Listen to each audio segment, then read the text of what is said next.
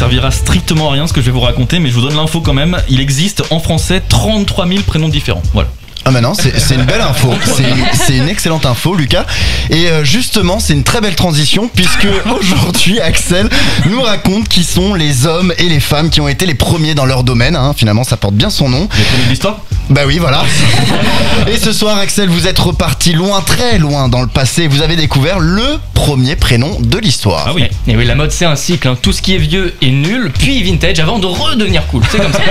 Je compte plus le nombre de fois que j'ai vu des adolescentes en, en pantalon pas def qui chantent par cœur les chansons des Spice Girls, alors qu'elles n'étaient même pas nées lors du dernier concert des Spice Girls.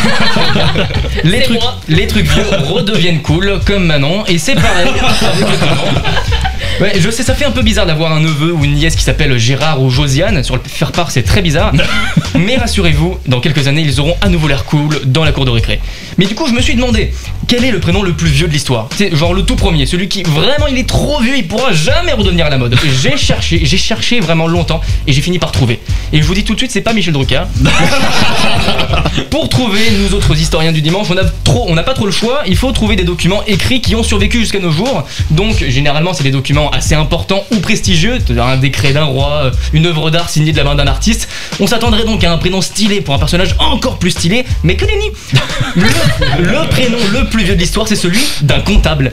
Ah oui, d'accord, ok. C'est des archéologues en fait qui ont retrouvé en Irak une tablette d'argile vieille de 6000 ans. On écrivait là-dessus euh, à l'époque euh, Florian. Donc ça, ça devait pas être très, évident pour les euh, étudiants en partiel à la fac, mais sur cette, sur cette tablette, une fois traduite, on y lit le nombre de graines et de, et de blé pardon, récoltés au cours de l'année, comme une déclaration d'impôt en fait. Ouais. Déjà à l'époque, ils arrivaient à nous ponctionner à la racine. Et cette déclaration d'impôt, elle est signée Kishum. Kishum. Kishum. K-I-S-H-U-M. Kishum.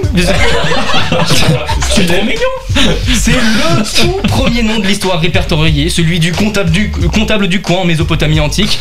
Alors bien sûr, hein, il y a peut-être des hommes de Néandertal qui s'appelaient euh. C'est suédois ça. Peut-être Michel Drucker, on sait pas.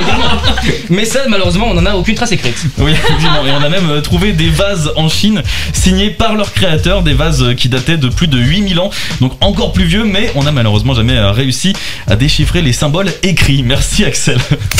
Débat, musique, bon plan. C'est Time Break en direct sur Énergie.